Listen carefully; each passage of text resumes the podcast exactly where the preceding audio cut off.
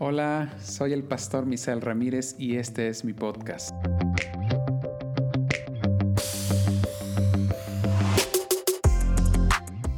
en el que podrás escuchar reflexiones y conferencias que te ayudarán en tu crecimiento integral.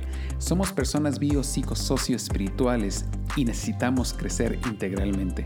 Profundizaremos en temas actuales desde una perspectiva bíblica, siempre buscando que nuestro corazón se alinee al corazón de Dios. Bienvenidos.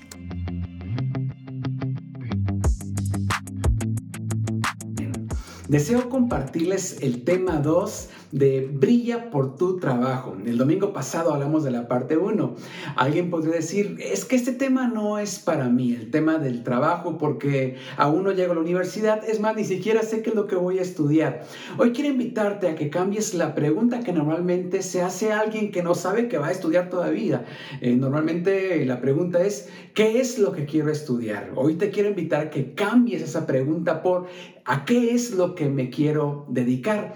Porque cuando lo piensas, de esa manera, estás pensando en aquello eh, de lo que vas a vivir y en lo que vas a vivir. Estás hablando de tu dedicación y de tu vocación. Y entonces podrás escoger entre el abanico de posibilidades de carreras universitarias que te den el perfil, los conocimientos y las habilidades para poderte dedicar a eso que tú deseas, dedicarte al resto de tus vidas. Si alguna eh, mujer, alguna hermana me está escuchando y es ama de casa, wow, el trabajo de ama de casa es increíble, muchísimo trabajo, así que ese tema también es para ti. Eh, tal vez alguien ya está en la jubilación y, dice, ese tiempo ya pasó. No es así. El labor, que, la labor que hacemos con nuestras manos, manos es algo a lo que Dios nos llama y lo que Dios bendice. Así que hoy quiero traerte el consejo de la palabra de Dios para una de las áreas más importantes de nuestra vida. Recuerda que es a lo que más tiempo le dedicamos, es a lo que más vida le dedicamos, más que estar con la familia, más que estar haciendo un hobby. Y la cosmovisión que tengas en torno a tu trabajo, de eso va a depender la satisfacción de la vida, va a depender tu prosperidad y también tu relación con tu familia, con las demás personas alrededor y la relación más importante que es nuestra relación con Dios. Eh, vamos a estudiar el consejo de la palabra de Dios. Siempre que hablo de la parte 2 de un tema, me gusta hacer un paso rápido de la parte 1, en este caso de brilla por tu trabajo. Recuerda que hemos estado hablando sobre el sermón de la montaña, que ahora que regresemos al templo estaremos tomando esta serie. Y hemos dicho que Dios nos ha llamado a, vivir eh, un avivamiento de sal y luz. Y para poderlo vivir es necesario que lo vivamos no solamente en domingo, sino todos los demás días de la semana. Tenemos que quitarnos la idea de dividir nuestra vida entre lo sagrado y lo secular. Creer que el domingo es sagrado y que los demás días de la semana no son tan importantes. Somos cristianos no solamente el domingo, somos cristianos todos los días de la vida y la Biblia todos los días de la semana. Y la Biblia nos habla bastante sobre el trabajo porque es a lo que más tiempo le dedicamos. Uno de los puntos que vimos la semana pasada eh, como un punto de repaso es que el trabajo es un mandato un mandato sagrado. Algunos creen que el trabajo es una maldición y que es un estorbo, así lo ven, para poder hacer lo que realmente les gusta hacer en la vida. Ese no es el diseño de Dios. El trabajo es sagrado porque es un mandato de parte de Dios y todo lo que Dios nos manda a hacer es sagrado. Dios no nos lo dio como una maldición. Cuando leemos el Génesis nos damos cuenta que Dios mandó a Adán a labrar la tierra antes de la caída y también se lo vuelve a mandar después de la caída. Así que es un mandato que es antes de la caída, no es una bendición, es parte del diseño de Dios para nuestra vida. Otro aspecto que analizamos es que una de las evidencias de la santificación en nuestra eh, eh, vida es la la forma como vivimos nuestro trabajo, la calidad con la que vivimos nuestro trabajo. Eh, recuerda que no es lo mismo la regeneración que la santificación. Todos vivimos un proceso de conversión. Eh, este proceso de, de, conversión tiene el momento de la regeneración, que somos nuevas personas. Pero la santificación es ese proceso continuo que nunca se va a terminar, en el que Dios va transformando nuestro carácter. Bueno, una de las evidencias de la santificación en nuestra vida, es decir, de que Dios está transformando ser, eh, nuestro ser, es la calidad con la que desempeñamos nuestro trabajo.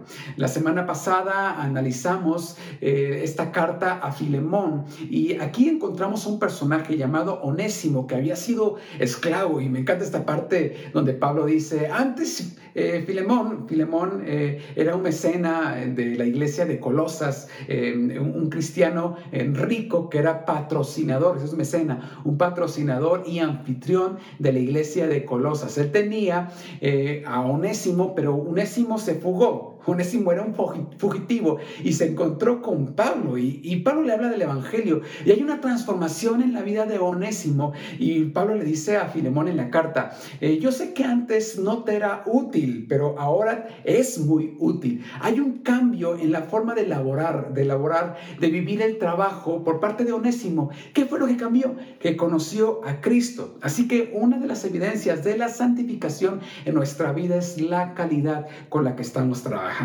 Así que si en tu trabajo no estás brillando, por favor no digas que eres cristiano, eh, porque si eres cristiano tenemos que brillar en el trabajo. Somos llamados a vivir un aviamiento de sal y luz. También analizamos que nuestro trabajo es parte de nuestra adoración. Hicimos la comparación de la palabra tripalium, o sea, de donde viene... Eh, eh, la palabra trabajo desde el latín, que significa tortura. Por eso muchos ven el trabajo, ah, es como una tortura, no, me impide hacer lo que me gusta en la vida. Y lo comparamos con una de las palabras hebreas que se traduce como trabajo. No es la única palabra hebrea que se usa en la Biblia para traducir trabajo.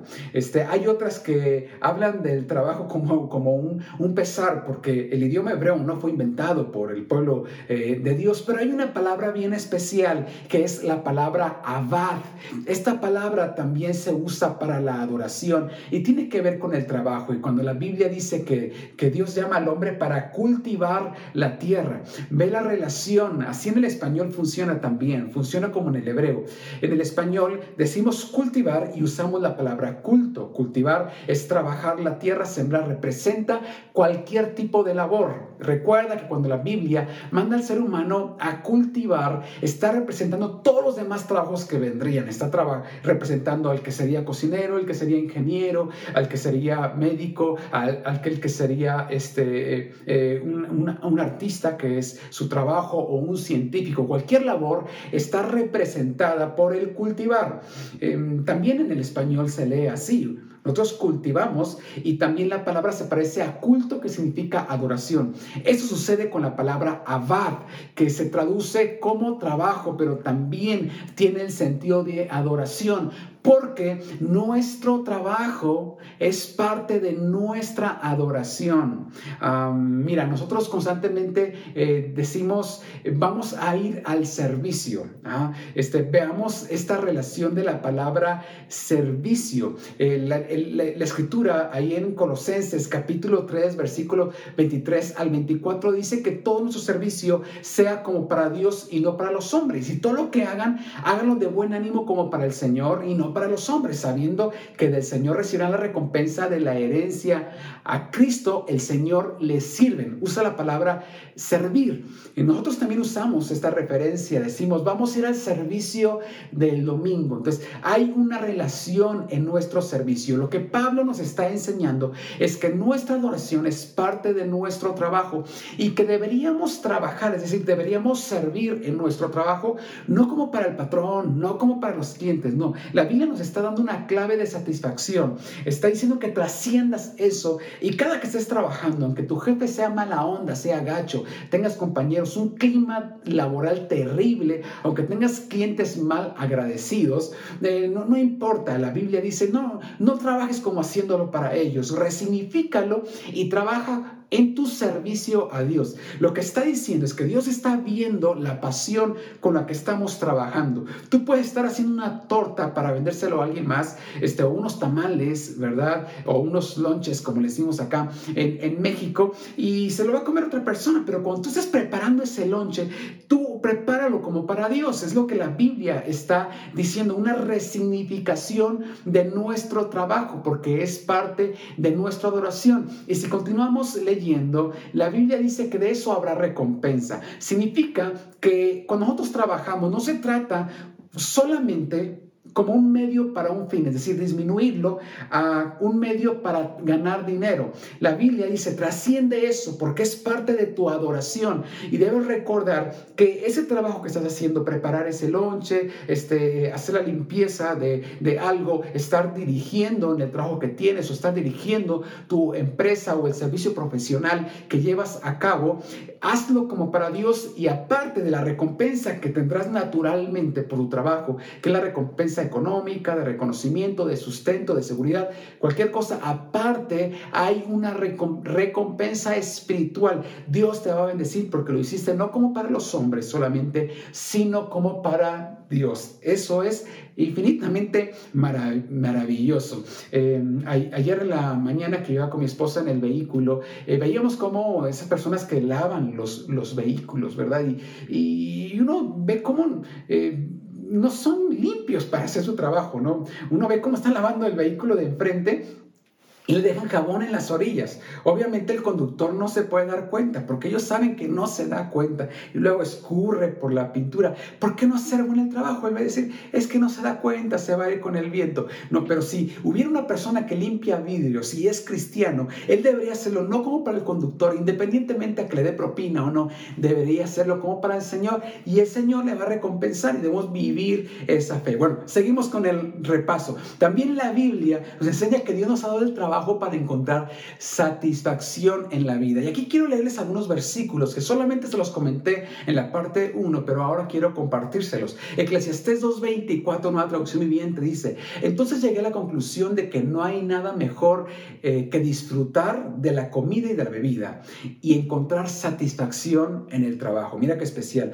Luego me di cuenta de que esos placeres provienen de la mano de Dios. Es decir, solamente Dios puede darnos la bendición de disfrutar eh, la comida, la bebida y el día a día, nuestras labores diarias. Es un don de Dios, es un regalo de Dios. Eclesiastés 3.13, Eclesiastés habla bastante del trabajo. ¿ah? Además, la gente debería comer, beber y aprovechar el fruto de su trabajo porque son regalos de Dios. Ver la satisfacción que está en torno al, al trabajo. Eclesiastés 22 dice, entonces me di cuenta de que no hay nada mejor para la gente que ser feliz con su trabajo. Nuevamente, no hay nada mejor. Para la gente que esté feliz con su trabajo, para eso estamos en este mundo. Es, el, es el llamado, ese sentido que Dios nos ha dado para, para, para vivir satisfacción, para vivir sentido en la vida. Nadie nos traerá de la muerte para que disfrutemos de la vida después de que hayamos muerto. Es decir, tu trabajo debe ser parte del disfrute de la vida.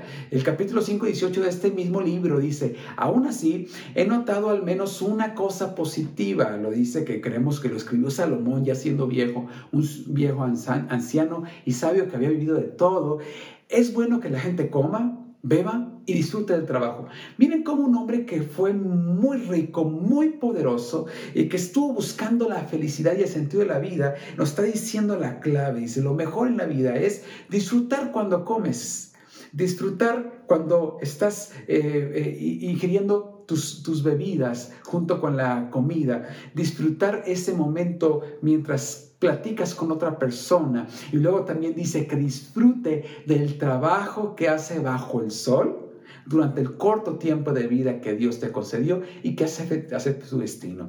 Generalmente el trabajar bajo el sol está relacionado con un cansancio y una fatiga. Entonces, encontrarle sentido a la vida y al trabajo significa estar agradecido y disfrutar lo que estás eh, haciendo.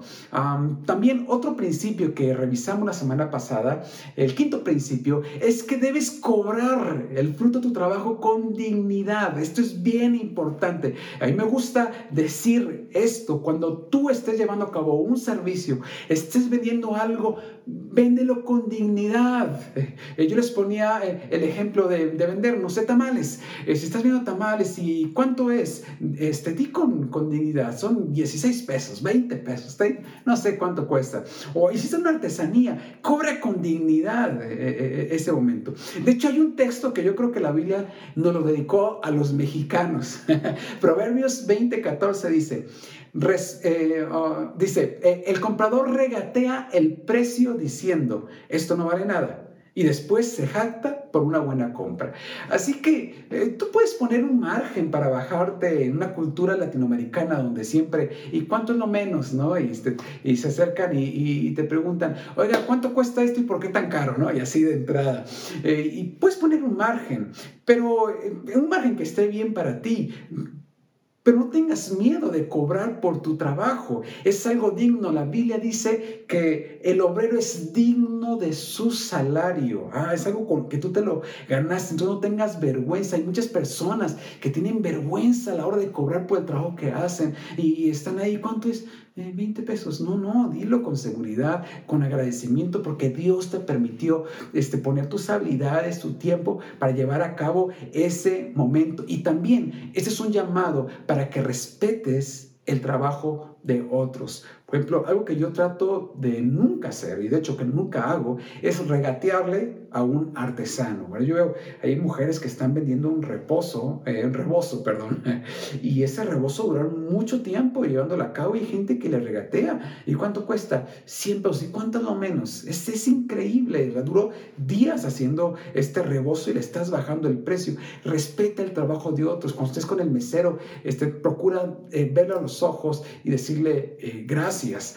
a, veces nos olvida, ¿no? Hay momentos donde llega uno al restaurante y tiene que contestar algunos mensajes y ya está aquí el mesero. Y, siempre trato de acordarme para hacer un lado el celular, mirarlo a los ojos y, y responder a su pregunta y decirle gracias, porque yo tengo que valorar el trabajo de otros, porque también me gusta que los demás valoren el trabajo que yo estoy eh, haciendo. ¿ah? Entonces, ese texto que no, que no se te olvide. Bien, eh, la Biblia nos da varios consejos. Recuerda que estamos viendo el consejo de la palabra de Dios. Y el consejo, uno de los consejos que quiero darte el día de hoy, que la Biblia nos está enseñando, invierte tu energía con sabiduría. Invierte tu energía con sabiduría. Hay varios consejos que el escritor a, los, a Eclesiastes nos da en el capítulo 11. Esta parte, esta porción de la escritura, ahí me encanta. Vamos a, leer eh, parte por parte, versículo por versículo. Eh, Eclesiastes 11, 1 al 7, lo voy a leer en la nueva traducción viviente. El primer versículo dice, envía tu grano por los mares. Eh, la reina Belén dice, pon tu pan sobre las aguas y a su tiempo recibirás ganancias. El escritor de los Eclesiastés está haciendo referencia a uno de los negocios más redituables, de aquel entonces, que sería eh, el negocio marítimo. Pero en aquel tiempo no había GPS, no había llamadas por teléfono eh, y había incertidumbre de qué, de qué pasaría si la inversión la lanzas por los mares. Eh, es posible que haya una tormenta, es posible que, que, el país ah, haya tenido problema, que hubiera este, inclusive hasta, hasta piratas asados altos, pero la Biblia te este, está enseñando este principio. No te comas todo lo que recibes, o sea, lanza tu pan sobre las aguas. Hay personas que se comen todo lo que y gastan todo lo que ganan. La Biblia está enseñando la inversión.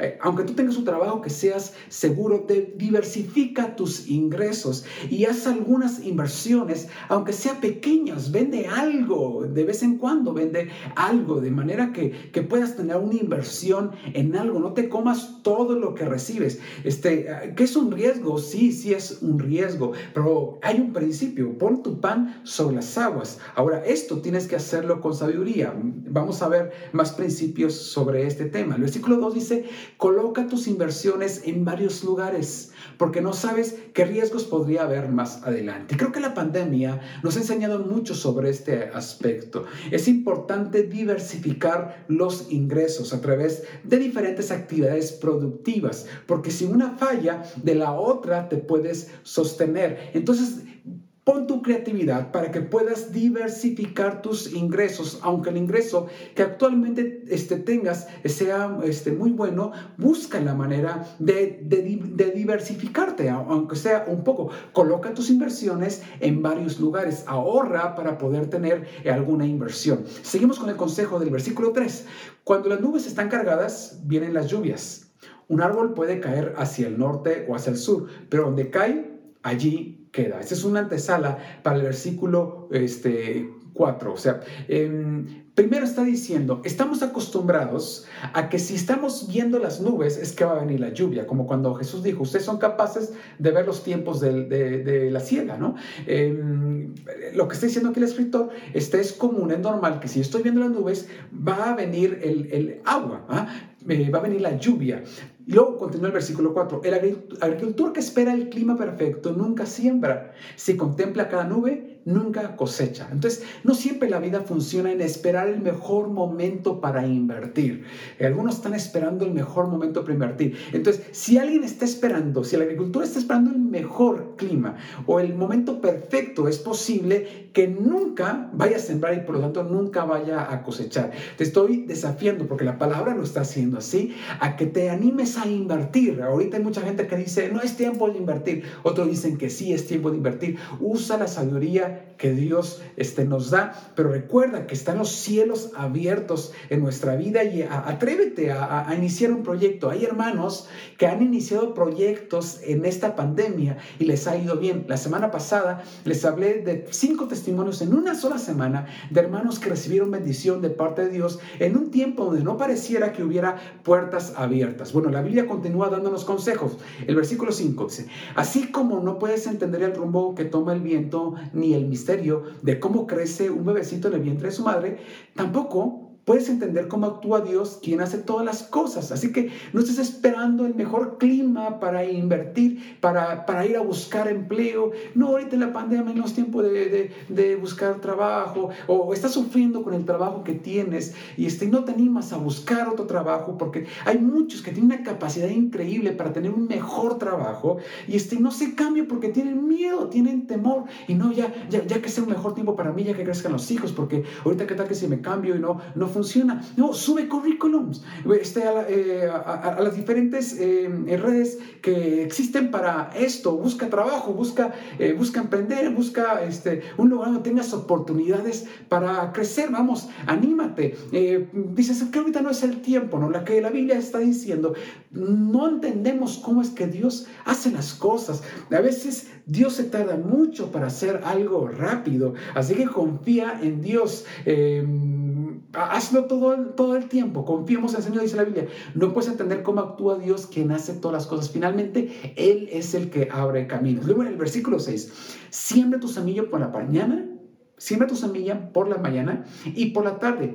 No dejes de trabajar porque no sabes si la ganancia vendrá de una actividad o de la otra o quizás de ambas. Lo que la Biblia eh, no está diciendo es que no descansemos, no te quedes con la idea, ahí está, este, yo tengo que trabajar todo el día y mi esposa me está reclamando o, mis hijos. No, eh, tienes que tener tiempo para todo. Lo que la Biblia está, está diciendo es que trabaja por la mañana, este, trabaja por la, por, por la tarde. No es, no es que un tiempo sea mejor que otro tiempo está hablando de diferentes actividades, porque no sabes en qué momento se va a abrir una puerta. Eh, tener la disposición. El versículo 7 dice, la luz es agradable, qué hermoso es ver el amanecer de un nuevo día. En sí va a venir un nuevo día si tú tienes esta actitud.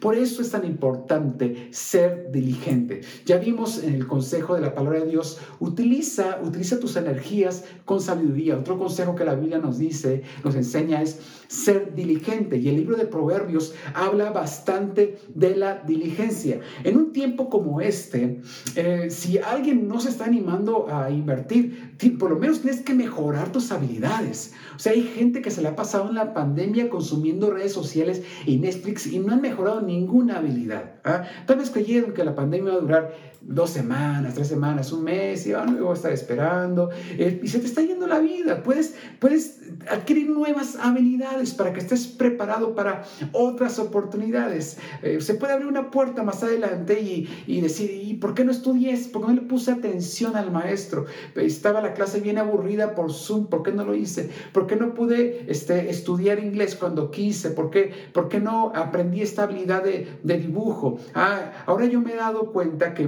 muchas de las, de las habilidades que aprendí tiempo atrás, que en ningún momento creí que se pudieran conectar con la pastoral, finalmente este, me, sirvieron y han sido una bendición. Em, hace un tiempo aprendí a editar algunos videos en la pandemia. Fue una bendición poderlo hacer. Tengo un equipo que, que, me ayuda y, este, podemos hacer eh, eh, equipo en cada uno de, de los trabajos. Es una bendición para mí saber cómo hacerlo, o sea, aprender eh, habilidades Tienes que eh, crecer, tenemos que crecer, ser una mejor versión de nosotros mismos. Si esta pandemia no viene a producir en nosotros una mejor versión de nosotros mismos, es quiere decir que no estamos siendo este, diligentes. Ser diligentes, preparar tus habilidades también para para tener un mejor este, empleo, un mejor trabajo o ampliar, ampliar las posibilidades de tu em, empresa. ¿Cuál es uno de los problemas a los que el ser humano se enfrenta? Es el problema de la pereza. Y Proverbios habla bastante de este pecado porque la pereza es, es un pecado. Voy a leer algunos proverbios. El 19 15 dice, la pereza hace caer en sueño profundo y la persona negligente padecerá de hambre. Entonces, si te la pasas dormido, finalmente va a venir el hambre. Proverbios 20:13, no ames el sueño para que no te empobrezcas. Mm. Te digas, la pobreza en el libro de Proverbios nunca viene por algo bueno. ¿ah? Nunca viene por algo bueno. No ames el sueño para que no te empobrezcas. Abre tus ojos y te saciarás de pan. Es decir, despiértate, ¿ah? levántate temprano y te saciarás de paz, de, pan. Eh, Proverbios 22, 29. ¿Has visto un hombre diligente en su trabajo? En la presencia de los reyes estará. Entonces te van a posicionar. La diligencia te posiciona. No estará en presencia de los de baja condición. Ah, lo continúa la Biblia y hay, una parte, una pericopa de, la escritura que, que habla del perezoso, de Proverbios 30 al 34. Ah, lo leo. Pasé junto al campo de un hombre perezoso y junto a la viña de un hombre falto de entendimiento. Entonces, es perezoso y por lo tanto es falso, falto de entendimiento. Y aquí que por todos lados habían crecido ortigas. Era un agricultor flojo. Los cardos habían cubierto el área y su cerco de piedra estaba destruido, no había protecciones. Yo observé esto y lo medité en mi corazón, lo vi y saqué esta enseñanza. Un poco dormir, un poco dormitar y un poco de cruzar las manos para reposar. Así vendrá tu pobreza como un vagabundo y otras versiones dicen como un ladrón, ¿verdad? O sea, te va a saltar la pobreza y tu escasez como un hombre armado. Es decir, no vas a poder defenderte de la pobreza y de la escasez cuando no eres este, una persona activa. Así que el cristiano, fíjate cómo la Biblia habla bastante del trabajo, tenemos que ser personas trabajadoras. Y por último, quiero eh, recordar un principio. No conviertas la bendición en maldición. Ya vimos que el trabajo es una bendición de Dios.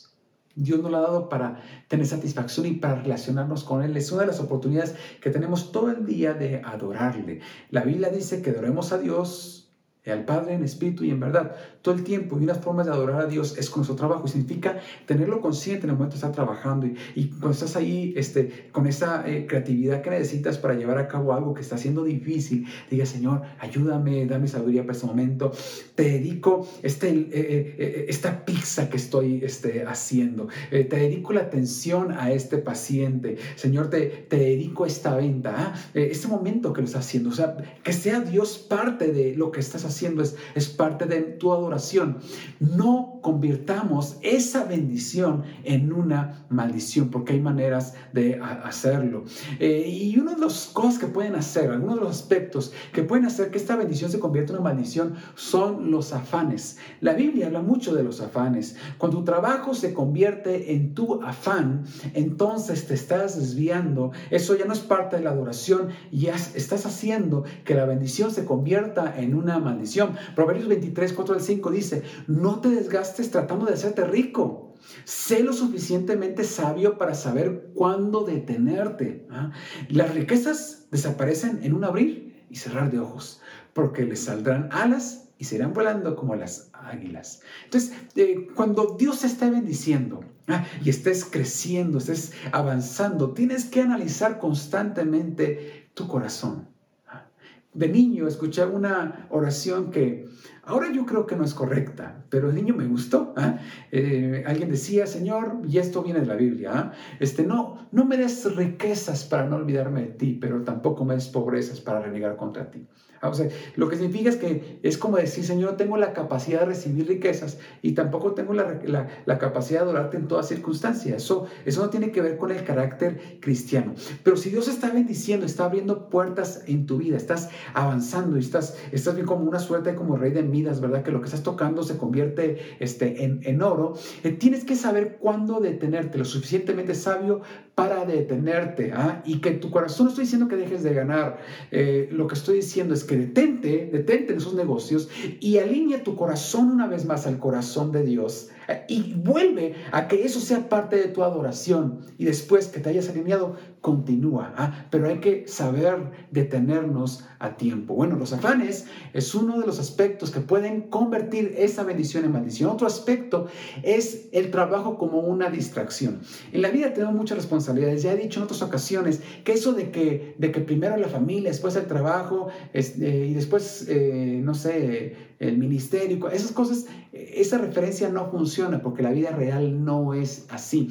Nadie puede decir primero mi trabajo, después la familia, porque va a tronar a su familia. Pero si alguien dice, no, pues yo dejo mi, a mi trabajo por mi familia, pues también le va a tronar la familia. O sea, la realidad es que necesitamos una energía justa, necesaria, un tiempo justo y necesario para cada uno de los aspectos de, de nuestra vida. Ahora, cuando el trabajo se vuelve una distracción para no llevar a cabo todas las demás responsables de nuestra vida. Recuerda que son como tensiones a administrar. Las tensiones en la vida no se resuelven, se administran. Si tú tienes una viga contra otra viga que están manteniendo una construcción, si resuelves esa tensión, se va a caer construcción. Entonces, las tensiones no se resuelven, se administran. Entonces, no se trata de que uses el trabajo para ya no atender tus responsabilidades como esposo, como esposa, eh, como, como educador de tus hijos, para atender tu ministerio tu llamado también, o sea, no solamente tu trabajo, sino también tu llamado o todas las demás responsabilidades que tenemos en la vida. ¿ah? Entonces, si usamos el trabajo para distraernos, ah, eso no nos va este, eh, a ayudar. Ahora, también la distracción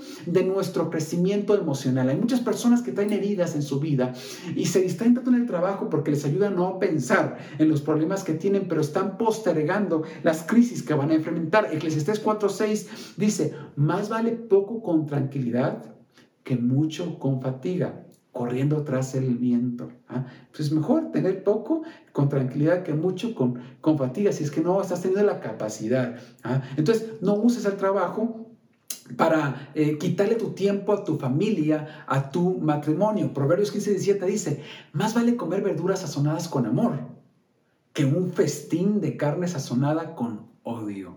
Entonces, si el, por estarte metiendo tanto trabajo, este, distraes la relación con tu esposa o con tu esposo por tu trabajo, es posible que te truene tu familia. Y recuerden que, que uno de nuestros ministerios más sagrados en la vida es nuestra familia. Cuando llegue al cielo, eh, yo creo que mi, mayor corona no será haber sido pastor, sino que mis generaciones, que mi hijo, los hijos que Dios eh, me permita tener, nos permita tener, eh, está en el camino de Dios. Esa era mi mayor, mi mayor eh, corona. Otras formas de convertir la bendición en maldición. Y esto va para aquellos que son patrones o que son jefes. Cuando son malos patrones y malos jefes. Mira cómo el apóstol Pablo le escribe una carta a Filemón, ese cristiano rico empresario, eh, patrocinador, eh, sustentador de la iglesia de Colosas. Él le dice, Ahora voy a apelar a tu generosidad, que ese siervo que estoy, tu esclavo fugitivo, onésimo, lo recibas ahora como hermano, ya no como esclavo, porque te va a ser de mayor utilidad. Y también quiero pedirte que prepares una habitación para mí cuando regrese, cuando salga de la cárcel, entonces poder llegar ahí. Entonces está apelando a la generosidad de Filemón. ¿ah? Y, yo creo que eso tuvo éxito, si no la carta nunca nos hubiera eh, llegado. O sea, hay dos cartas que están conectadas. Recuerda cuando leímos, cuando Pablo dice, hagan todas las cosas como para Dios y no como para los hombres, o sea, ser ama de casa, ser esclavo, este, em, que después los cristianos abolieron la esclavitud, este, ser científico, el trabajo que tú quieras, hazlo como para Dios y no como para los hombres, es, es el principio. Eso está en Colosenses y la carta de Colosenses que iba dirigido a la iglesia de Colosas. Y la carta de Filemón iban eh, por, creo que se llamaba Autico, Autico, este, y. Esas dos cartas iban juntas. Filemón era el patrocinador de la iglesia de, de Colosas. Y ahí es donde Pablo está hablando de que el trabajo que hagamos todos los días lo hagamos como para Dios y no para los hombres. Y le está diciendo a uno que es patrón, que tiene que ser generoso. Entonces, si tienes la bendición de ser patrón, de tener una empresa, de tener un negocio chiquito o una empresa grande, o Dios te ha puesto en, una, eh, en un lugar de privilegio, eh, en alguna coordinación, en alguna dirección, en alguna jefatura, en alguna gerencia, recuerda que Dios te puso en ese cargo para que brilles y tienes una responsabilidad de vivirlo como tu ministerio y ser un buen jefe. Y ser un buen jefe es, es, es, mejorar el clima laboral de los que están debajo tuyo. No les metas estrés que sea innecesario, que no maldigan la vida por causa tuya, sino maldicen por porque no tienen este nivel ellos o son personas que emocionalmente no han crecido, bueno, allá ellos, pero que no lo maldigan por injusticias tuyas, porque vas a dar cuenta. Sé un buen patrón. Este, si tienes empleo, págales bien. Diferencíate de todos tus competidores, no solamente en la calidad de tus productos, sino también en la calidad y calidez con la que trabajas a tus empleados. Págales un poco más de los que pagan otros, dales, ciertos beneficios y Dios te va a bendecir a ti. Ora por ellos, porque si tienes tres, cuatro, cinco eh, trabajadores, posiblemente sean tres, cuatro, cinco familias que están comiendo del trabajo que Dios te ha dado a ti. Y es tu responsabilidad como empresario, si no de eso vas a dar cuentas, de, atender bien también a ellos. Entonces, la, una empresa este, eh, no, debe, no, debe enfocarse en, eh, eh, en, que sus empleados estén bien porque va a descuidar la... Ah, la productividad. Es decir, este, hay dos alas, ¿verdad? O sea, eh, mis clientes internos y mis clientes externos. mis clientes internos son los que están trabajando este, para mí. Entonces, si me enfoco solamente en ellos, descuido la productividad. Ahora, pero si pero si entonces solamente atiendo a los clientes este, externos y no los internos, entonces también voy a descuidar la calidad de la empresa. Entonces tienes que mantener con sabiduría y Dios te va a ayudar. Entiendo que es un desafío para los empresarios en este tiempo mantener los trabajos.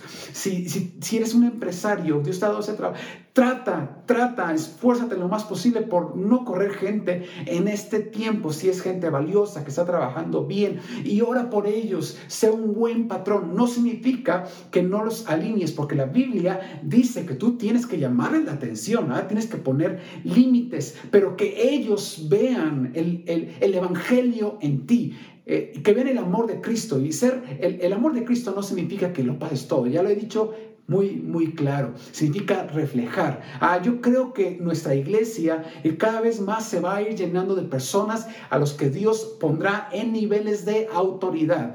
Y no estoy diciendo porque vayan a, llegar, y que eh, yo creo que sí, sino por los que tenemos ahora en nuestra congregación van a avanzar. He escuchado testimonios. Yo creo que Dios llamó a nuestra congregación para capacitar a los creyentes en todas las áreas de la vida y también en esta área de la vida y puedas llegar a ser un gerente Puedes llegar a ser un coordinador, por eso, por eso les he dicho, si tienes un trabajo, asegúrate de estar en un trabajo donde puedas crecer. Y si no, busca la forma de que puedas crecer este, eh, eh, en el trabajo, porque Dios te puede llevar a avanzar, pero siempre y cuando seas un buen patrón, trates bien a, tus empleados. Bueno, ya no quiero hacer muy largo este, este tema que evidentemente me, me apasiona, pero quiero terminar con uno de los puntos que es tan importante para que no se convierta esta bendición en maldición.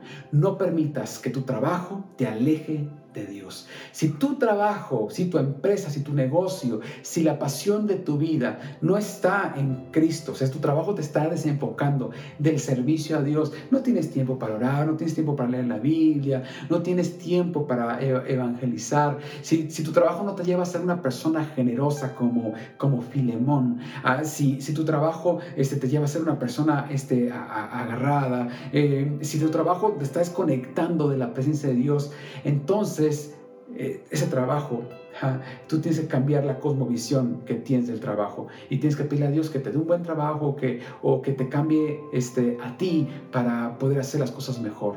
Si el trabajo te aleja de Dios, entonces has convertido esa fuente de bendición en motivos de, maldición para, para tu vida. No permitas que tu trabajo te desenfoque también de tu servicio a Dios, tu servicio completo eh, a Dios. Qué, qué, qué, terrible cuando hay un cristiano que de repente le comienza a ir bien y ya, ya no lo vemos, ¿ah? este, ya no está trabajando para, para el Señor. No te desconectes, no te desconectes. Dios nos ha dado el trabajo para vivir satisfacción y para relacionarnos mejor con Él.